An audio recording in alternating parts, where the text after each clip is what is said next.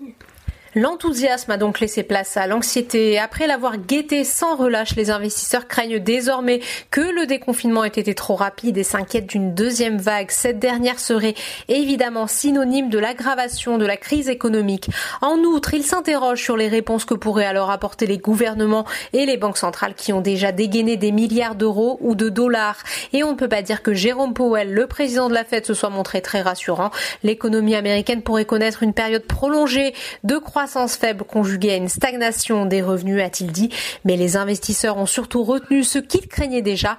La Fed n'envisage pas de recours au taux négatif.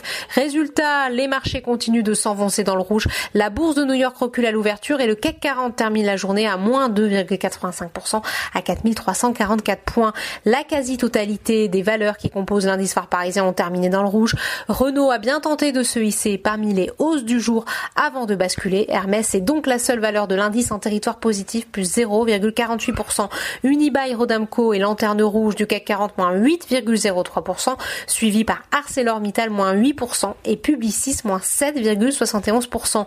À noter dans l'actualité des valeurs, L'Oréal qui recule de 3,12% après l'annonce de sa décision de ne finalement pas relever son dividende 2019 sur le SBF 120. L'action du laboratoire vétérinaire Virbac grimpe d'un peu plus de 11%, meilleure performance de l'indice. Les investisseurs investisseur salue la cession de sa filiale américaine Sentinel au laboratoire pharmaceutique Merck Co pour 400 millions de dollars. Une opération qui permet au laboratoire vétérinaire d'alléger sa dette. L'action de Score est également bien orientée, plus 2,20%.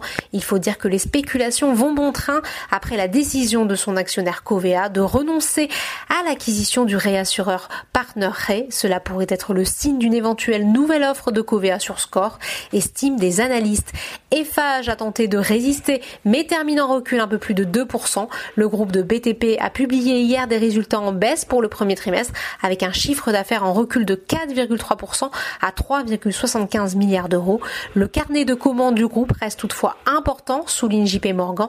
JC Deco, de son côté, recule de 3,55% après avoir annoncé hier un recul de 13,9% de son chiffre d'affaires au premier trimestre. La société d'investissement Euraseo enregistre quant à elle la plus forte baisse du SBF 120, moins 9,74%. Voilà, c'est tout pour ce soir. N'oubliez pas toute l'actualité économique et financière est sur Boursorama.